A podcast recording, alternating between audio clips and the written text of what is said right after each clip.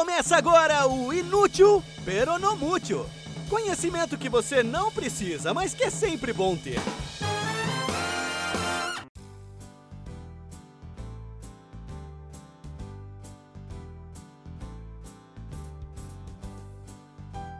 Olá, politizados ouvintes! Bem-vindos a mais um episódio de Inútil Peronomútil, o podcast que toda semana traz aquela informação meio lado B que você não pediu, que talvez nunca vai usar para nada, mas que de vez em quando surge uma oportunidade de ouro para você demonstrar seus conhecimentos sobre aleatoriedades. E o que você ouve aqui pode então provar-se uma pérola, um achado como acontecia com algumas músicas que vinham no lado B dos LPs dos anos 1980 e 1990. Eu sou Paulo Eduardo e tô falando em lado B e LP porque tem tudo a ver com o assunto de hoje, o de como uma capa de CD mudou os rumos da política estadunidense lá na década de 1990. E esse episódio é dedicado ao meu amigo Jack Bezerra, que tem o ótimo canal Dados do Tabuleiro no YouTube, com tudo que você pode imaginar sobre board games. Ele que me indicou esse tema, e a matéria de onde eu descaradamente roubei a matéria-prima para esse roteiro. Recentemente, e especialmente nesse ano de 2022, que é um ano eleitoral e no qual a gente precisa fazer todo o possível para defenestrar o atual ocupante da presidência do Brasil, houve um movimento de diversos artistas, como Anitta e Leonardo DiCaprio entre eles, buscando conscientizar os jovens da importância de se tirar o título de eleitor e de se ir votar em outubro.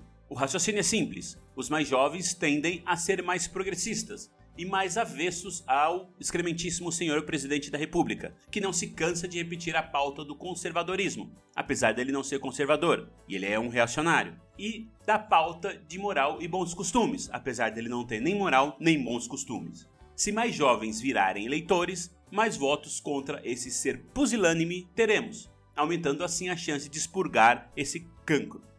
Mas isso é informação importante, relevante para a política brasileira. E esse tipo de informação, obviamente, não é o foco aqui.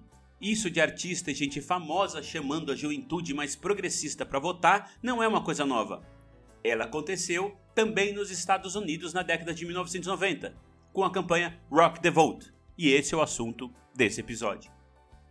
No final dos anos 1980, surgiu uma onda conservadora nos Estados Unidos, que achava um horror as músicas cheias de palavrões e violência e cunho sexual de artistas devassos que eram o puro suco do mau exemplo, como por exemplo Prince, Madonna ou ECDC. Esse pessoal criou um grupo civil para pressionar as autoridades contra a circulação desse tipo de música, e foi inclusive responsável por botar aquele selinho de Parental Advisory nos discos com letras consideradas explícitas, que nós mais velhos lembramos. Foi contra essa onda censora em nome de bons costumes que os artistas executivos de grandes gravadoras lançaram, em 1990, a tal da campanha Rock the Vote, estimulando o voto dos mais jovens. Nessa época, a indústria fonográfica estava com um problema, o de como apresentar no ponto de venda os seus produtos, os discos, porque estava surgindo com tudo aí uma nova tecnologia, mais moderna, com som melhor do que os LPs até então, o Compact Disc, ou o bom e velho CD. Esse era o futuro. Mas nos pontos de venda, nas lojas de discos, nos supermercados, as prateleiras eram todas do tamanho certinho para expor LP. Aqueles com as capas maravilhosas, com encartes super legais, mas muito, muito maiores do que a caixinha de acrílico de um CD. A solução provisória, enquanto o mercado buscava adequar os seus displays de exposição ao formato da nova mídia, foram as chamadas long box, que não eram nada mais nada menos do que caixas de papelão do tamanho dos vinis, mas com um berço onde eles encaixavam o CD. E é aí que entra o R.E.M., aquele grupo que tinha umas músicas bem famosas, tipo Losing My Religion e Shiny Happy People, sabe? Então, pro lançamento do disco deles, Out of Time, de 1991, que inclusive foi o disco que tinha Lose My Religion e Shine Happy People, eles chiaram com essa ideia de long box, os integrantes da banda sempre foram super engajados e para eles não fazia sentido desperdiçar aquele monte de papelão para fazer os berços dos CDs, que geraria muito lixo e significaria a derrubada à toa de milhares de árvores. O que cá entre nós convenhamos, eles estavam 100% certos. Não fazia o menor sentido. Mas se até hoje tem gente que não liga para isso, imagina 30 anos atrás.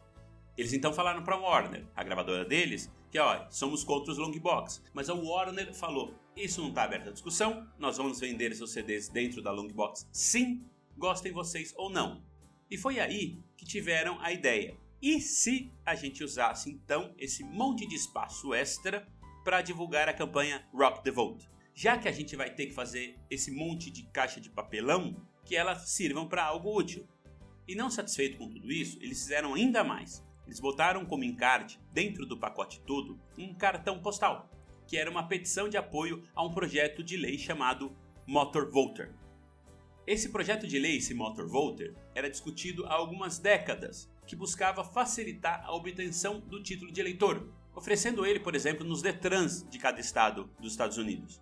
Porque lá, como todo mundo, quando faz 16 anos, corre para tirar a carteira de motorista, a ideia do projeto de lei era oferecer ali nos Detrans o título de eleitor. Ó, já que você está tirando carteira de motorista, tira o seu título de eleitor também.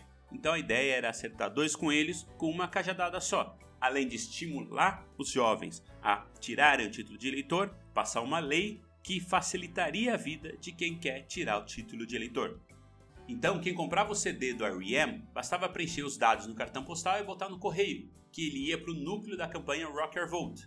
10 mil pessoas responderam e seus cartões postais foram levados até Washington. Pode não parecer muito, mas serviu para fazer ainda mais pressão junto ao Congresso, que voltou a botar a lei na pauta para discussão. Ela foi aprovada no ano seguinte, em 1992, mas acabou vetada pelo então presidente republicano George Bush. Quando Bush perdeu a eleição para o democrata Clinton, a lei foi assinada e entrou em vigor em 1995. Desde então, com a ajuda da lei, mais de 150 milhões de pessoas tiraram seus títulos de eleitor nos Detrans estadunidenses. Ou seja, toda essa campanha que foi feita usando capa de um disco deu um resultado incrível. Para fechar esse episódio, eu pensei em um monte de trocadilho. Por exemplo, com música e festa da democracia, ou Shiny Happy People, ou um, isso é música para os meus ouvidos, mas eu desisti porque nenhuma ficou boa. Eu vou ficar por aqui mesmo, com a sensação de dever cumprido de ter dado mais uma informação aleatória de qualidade para você conversar nas mesas de bar, principalmente agora nesse ano de eleição. E agradecendo mais uma vez ao Jack Bezerra pela sugestão do episódio. O link para o canal Dados do Tabuleiro, para quem quiser conhecer, eu recomendo muito, tanto para quem joga quanto para quem não costuma jogar jogos de tabuleiro. O link está na descrição desse episódio. E na descrição também está o link para a coluna do Leonardo Rodrigues do UOL, que foi da onde eu tirei toda essa história. E o episódio de hoje é um exemplo de que sim, você pode sugerir um tema ou uma pauta que tenha a cara desse podcast que é aquela informação aleatória que você nunca sabe se vai usar alguma vez na vida, mas que por via das dúvidas é melhor ter. Pode demorar que a sugestão vire um episódio? Pode, mas vira. Tenha fé que vira. Se tiver alguma sugestão, é só mandar um e-mail para inutilpnm.gmail.com e visita a página do Inútil Peronomute no Facebook ou no Instagram no inutilpnm para mais coisa aleatória que eu nem comento aqui. Por hoje é só, eu vou ficando por aqui. Na próxima quarta-feira tem mais um episódio inédito. Talvez melhor, talvez pior, mas com certeza inútil, pero não útil. Fiquem bem e até a semana que vem. Você acabou de ouvir Inútil Peronomútil. Informação aleatória de qualidade para enriquecer suas conversas na mesa do bar.